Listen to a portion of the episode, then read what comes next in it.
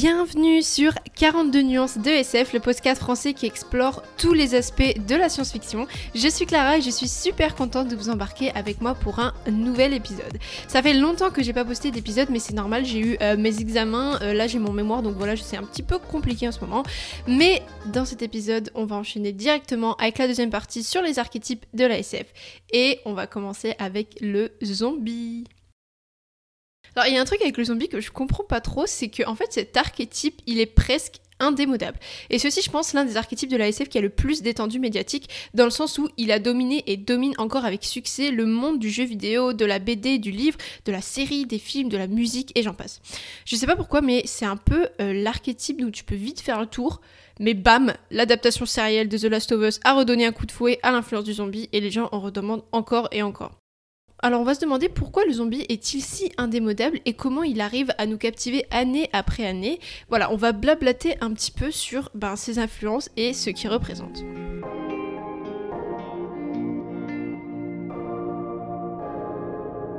Déjà, on va commencer par déterrer ses origines, lol. Le zombie a été très popularisé par le genre cinématographique, ce qui peut expliquer toute l'importance visuelle bien spécifique et inhérente à ce personnage, très gore et graphique. L'histoire du zombie prend ses racines dans la culture créole haïtienne. En créole, le mot zombie signifierait esprit ou revenant et ferait référence dans la culture et la religion vaudou à un homme mort et sans volonté, réanimé par un sorcier et vendu comme esclave. Retenez bien ce mot-clé parce qu'on y reviendra après. Donc originairement, on voit bien que l'image du zombie diffère largement de l'imaginaire occidental. Comment le cinéma s'est donc approprié cette créature folklorique? Le premier film qui a abordé le thème du zombie, c'est Les Morts Vivants ou White Zombie en 1932 de Victor Alperin. Grosso modo, l'histoire se passe à Haïti et un homme décide d'utiliser de la sorcellerie vaudou pour transformer la femme qu'il aime en zombie et ainsi la séparer du mari avec qui elle est. Heureusement, ça se termine mal pour lui. Un autre film très important dans le développement de cet archétype, c'est aussi I Walked with a Zombie ou Vaudou en 1943 par l'américain Jacques Tourneur. Une infirmière est envoyée sur une île proche d'Haïti pour euh, s'occuper d'une femme, Jessica, qui est malade. Elle pense que Jessica a été envoûtée par des rites vaudous et elle finira par apprendre qu'en fait c'est un zombie. Beaucoup plus tard, en 1966, dans un film du nom de L'invasion des morts vivants, on revoit les maléfices vaudous graviter autour de la figure du zombie. Donc on voit dans cette première vague entre les années 30 et 70 que le zombie est encore bien ancré dans la culture haïtienne. Il n'y a pas euh, de putréfaction, ni une tonne d'hémoglobine, juste des morts ramenés à la vie sans volonté. Mais très vite, les films, et notamment les films américains, vont s'éloigner peu à peu de ce folklore et se l'approprier d'une autre manière. Le zombie auquel on pense là, mou et débile, en manque de chair et de sang, on le doit à la saga des zombies de Romero, qui commence par La Nuit des Morts Vivants en 1968. Et ensuite viendra Zombie, Le Jour des Morts Vivants, Le Territoire des Morts, etc. C'est une grande saga. Bien évidemment, cette nouvelle figure occidentale du zombie va être popularisée par d'autres films comme 28 jours plus tard, World War Z, la série Walking Dead évidemment, et des jeux vidéo comme Left 4 Dead ou Resident Evil. Très très vite, le zombie va se retrouver avec des codes. Euh, les zombies sont dans un état de putréfaction avancé, ils ne sont mus que pour manger, ils n'ont plus aucune once de raison ni d'intelligence, ils contaminent les autres par morsure, généralement ils ne savent pas courir, ils meurent d'un pieu ou d'une balle dans le cerveau, ils sont anthropophages, etc. Le zombie classique quoi. Vous les arrêterez en leur coupant la tête ou en leur détruisant le cerveau. Je répète, vous les arrêterez uniquement en leur coupant la tête ou en leur détruisant. Je ne sais pas si vous l'avez remarqué, mais le zombie est une figure typiquement américaine. Et c'est un élément clé pour analyser ce que représente le zombie. Le zombie tel qu'on connaît aujourd'hui apparaît pour la première fois dans La Nuit des Morts Vivants de Romero en 1968, comme je l'ai dit, en plein cœur de la contre-culture des années 60 qui secoue les États-Unis mais aussi le monde entier. Les États-Unis n'ont jamais été aussi engagés dans la guerre du Vietnam qu'à cette époque-là, le consumérisme bat son plein et la jeunesse antimilitariste se soulève. Voilà le contexte dans lequel sort le premier film de Romero. Et beaucoup de personnes pensent que la naissance du zombie dans ce contexte-là n'est pas du tout anodine. Premièrement, Romero ne parlera jamais d'un zombie mais des zombies. La créature individuelle issue du folklore haïtien devient un monstre enchaîné à un collectif chaotique et sans but. Le zombie de Romero fait partie d'un tout aliéné dont le seul but est de manger et de manger encore. Vous l'aurez peut-être compris, mais Romero représente brillamment ici les pulsions consuméristes dans lesquelles la société s'adonne depuis une cinquantaine d'années environ. Romero propulse vraiment le zombie sous une forme politique pour en faire une critique anticapitaliste, une critique de l'Amérique en pleine décadence, une Amérique qui fond ses habitants entre eux jusqu'à former une foule informe qui les pousse à la consommation et à la production jusqu'à ce qu'ils perdent toute volonté et toute rationalité. C'est ça le zombie de Romero. Et finalement, même s'il s'est détaché du folklore haïtien, le zombie moderne conserve une notion d'esclavage. L'élément qui peut nous conforter dans cette interprétation, c'est la ville. La ville, c'est le refuge des zombies. On peut penser à plein d'œuvres, Je suis une légende 28 jours plus tard, mais bon, je vais pas tous vous les faire, mais vous êtes d'accord, non? Enfin, personnellement, moi, quand j'imagine un zombie, je le vois dans une ville.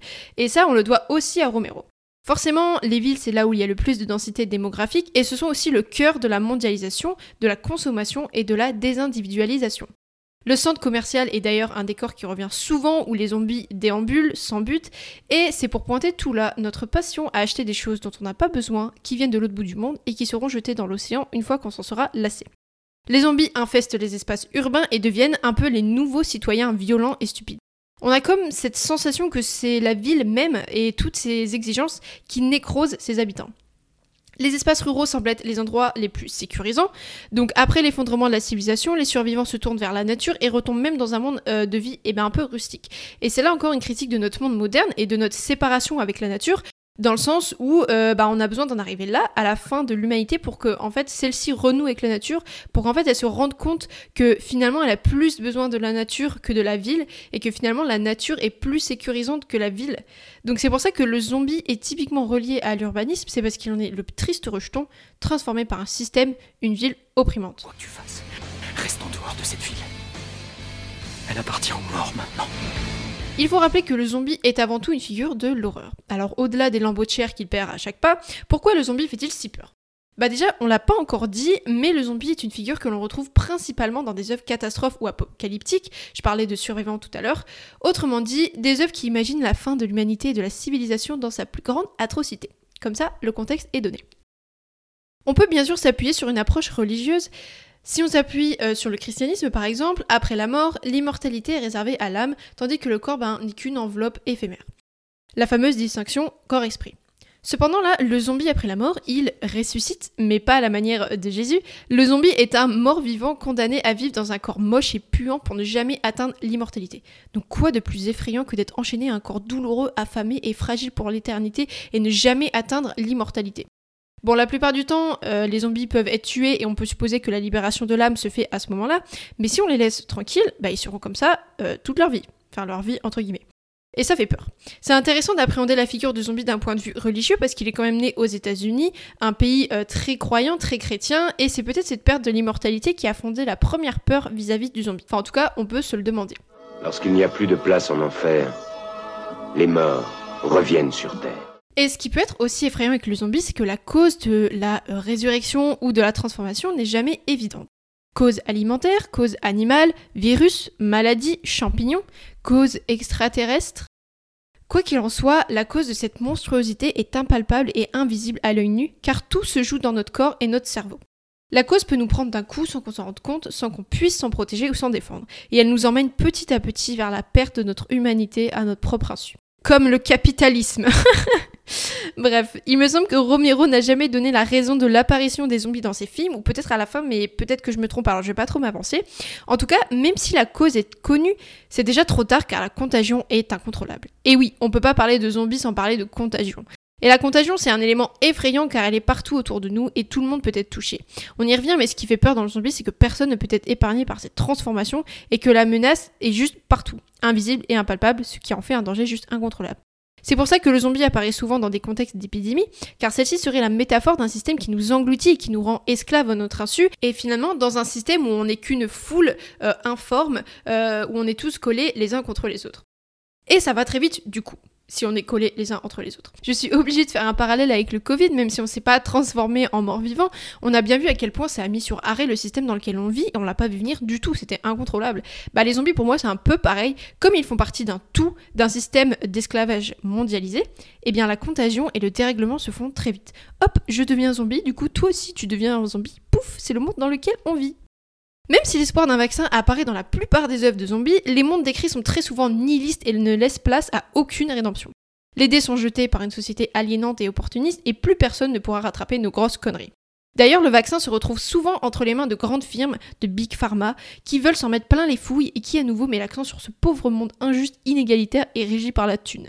En résumé, la clé pour désenclencher cette épidémie d'esclavagisme est entre les mains des plus puissants, autrement dit, bah, des esclavagistes.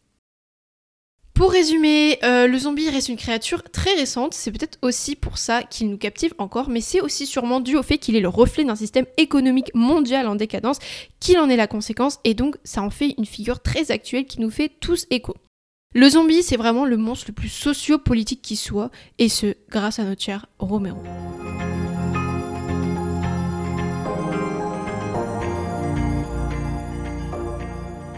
On s'attaque à l'alien maintenant. Je suis trop heureuse, j'ai gardé le meilleur pour la fin parce qu'il n'y a pas plus représentatif euh, de l'ASF que l'alien. Et aussi parce que mon film préféré s'appelle Alien, donc je suis contente. À vrai dire, ici on va s'attaquer maintenant à une figure dont l'existence est envisagée très sérieusement et pas seulement à une créature fictive. Donc ça change pas mal l'approche qu'on va en faire. Au fil des années, nous estimons de plus en plus probable la présence de vie dans l'espace. De plus en plus de scientifiques pensent qu'un contact dont on n'osait même pas rêver jusqu'alors est une étape naturelle dans l'histoire de l'humanité. Dérivé du latin alienus, qui signifie qui appartient à quelqu'un d'autre, lui-même dérivé de alius, qui signifie autre, on comprend tout de suite que l'alien renferme quelque chose d'exotique et d'étranger. Son synonyme extraterrestre nous le confirme bien, puisqu'il s'agit ici d'une entité qui vient d'en dehors de la Terre, qui est étrangère à la Terre, je ne vous apprends rien. Georges Méliès est considéré comme le premier réalisateur à mettre en scène un extraterrestre au cinéma, les Séléniens, les habitants de la Lune dans le voyage dans la Lune en 1902. Très tôt. Même si la figure de l'alien existait avant, sa démocratisation va commencer avec les phénomènes ovni dans les années 1940 aux États-Unis, et notamment avec l'affaire Roswell en 1947.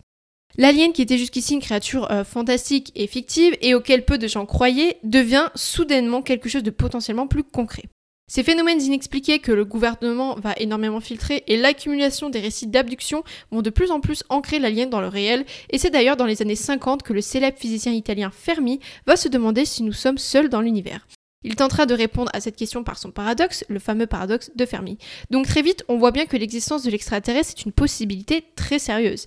Et le mystère qui tourne autour de lui va inspirer forcément de nombreux artistes. C'est également dans les années 50 que l'alien devient le petit homme vert ou le petit homme gris que tout le monde connaît et qui sera la représentation des martiens pendant longtemps et qui sera aussi bien représenté dans le film Paul.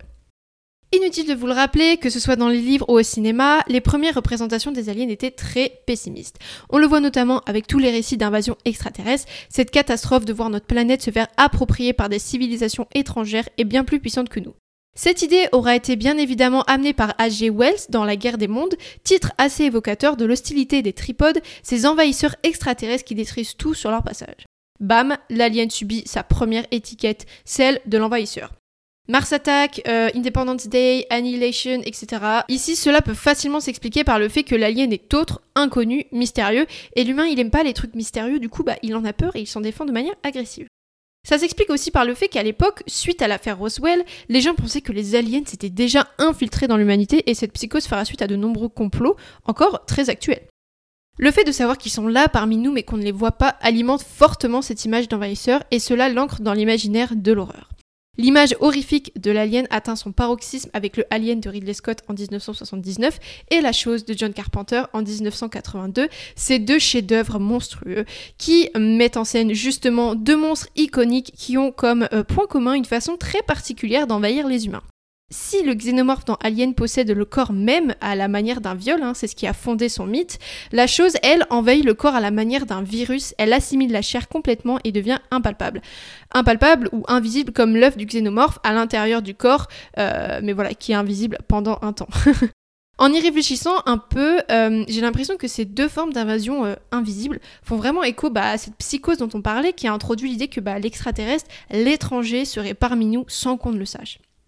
Pour moi, cette vision horrifique de l'extraterrestre, c'est vraiment le reflet de notre peur de l'inconnu, mais aussi de notre impuissance. Comment se défendre face à une armée d'extraterrestres qui a des millions d'années d'avance technologique sur nous? Comment peut-on se protéger d'une menace invisible dont on ne soupçonne même pas l'existence et qui pourtant est autour de nous ou en nous? Pour moi, l'alien est un peu la conséquence karmique de l'humanité qui vient du ciel, qui vient nous rappeler notre petitesse face à des civilisations peut-être bien plus supérieures que la nôtre, mais qui peut porter aussi un message écologique, dans le sens où nous n'avons qu'une planète Terre et que si celle-ci vient à être envahie, nous n'aurons plus rien. Alors il faut la protéger, il faut la défendre, il faut en prendre soin. On peut aussi coller euh, l'étiquette du voisin sur l'alien. Heureusement, euh, l'alien peut être autre chose que notre ennemi, si nous le voulons bien. Au départ, l'alien ne se limitait qu'à nos frontières terrestres. Il y avait notre Terre et l'ailleurs, séparés comme par un front de guerre faisant face à l'ennemi. Mais avec l'expansion du space opera, ce sous-genre de la SF qui met en scène des batailles entre empires galactiques et des voyages spatiaux rocambolesques, les frontières se sont détendues. Il n'y a plus notre Terre, mais une vaste galaxie avec de nombreux systèmes stellaires et de nombreuses civilisations extraterrestres. L'alien ne devient plus notre ennemi, mais notre voisin. Bah oui, nous ne sommes peut-être pas les habitants d'une même planète, mais en tout cas nous sommes les habitants d'une même galaxie. Alors finalement, nous sommes voisins, non? On rêve tous que notre rencontre avec une civilisation extraterrestre se passe d'ailleurs comme dans Rencontre du troisième type, non? Parce qu'en fait, l'extraterrestre, comme dans le film, euh, est un moyen de réfléchir sur notre intelligence culturelle, de remettre en question notre façon de communiquer, de réapprendre à communiquer et à cohabiter avec nos voisins. Mais il permet également de comparer nos cultures et surtout de développer notre tolérance. Je compte faire un épisode là-dessus, donc je vais pas plus loin. Désolé pour la frustration, mais je préfère faire un épisode entier là-dessus pour bien approfondir euh, cet aspect.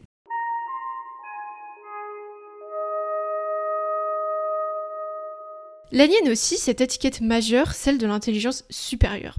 Tout comme le zombie, l'alien va se heurter aux croyances religieuses. L'exothéologie, c'est un champ de réflexion qui analyse quelles seraient les conséquences théologiques de la découverte d'une vie extraterrestre.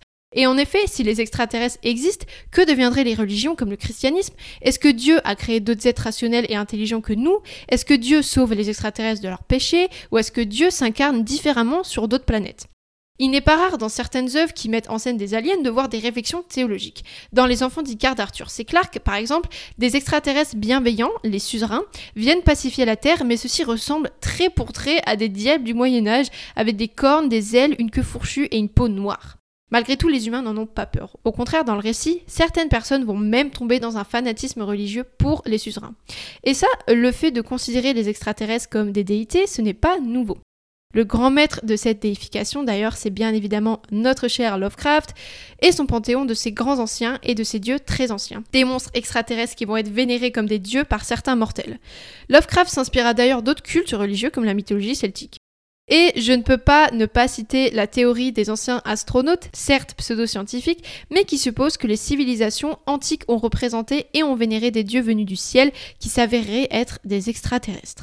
La première œuvre à laquelle je pense maintenant et qui a vraiment pensé le sujet, c'est le film Prometheus de Ridley Scott, où la dimension religieuse est présente dès le titre. Dans le film, l'hypothèse que des extraterrestres seraient venus sur Terre à l'ère préhistorique est étudiée par un groupe de scientifiques, ce qu'on suit dans le film, et on apprend qu'en fait, bah oui, ce sont les extraterrestres qu'on appelle ingénieurs qui sont à l'origine de l'humanité. De cette manière, si les ingénieurs sont nos créateurs, ce sont nos dieux.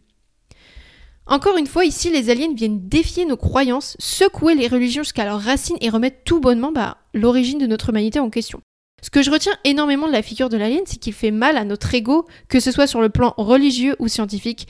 Il remet en question notre unicité, notre intelligence, nos technologies, nos comportements qu'on pense être sages et puissants alors qu'on est tout petit petit dans l'univers et qu'on n'est rien.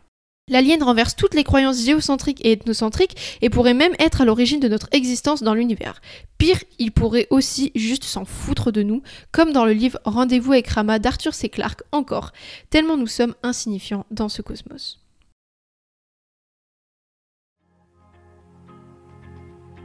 Voilà, euh, j'en ai terminé avec l'alien. Alors, euh, si vous êtes frustré, c'est normal, mais en fait, je sais qu'il y a carrément plus de choses à dire, mais je compte faire euh, deux gros épisodes sur la figure de l'alien aussi, enfin sur certaines réflexions.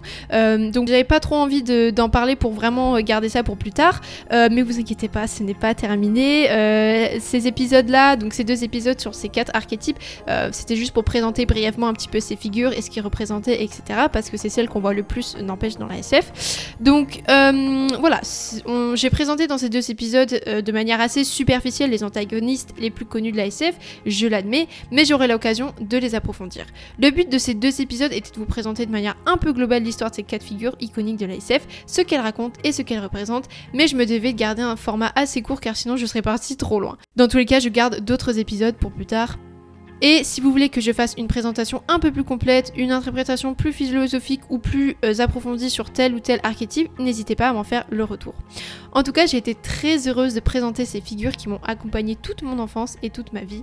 Et euh, je vous remercie chaleureusement pour votre écoute et je vous dis à bientôt pour le prochain épisode. Prenez soin de vous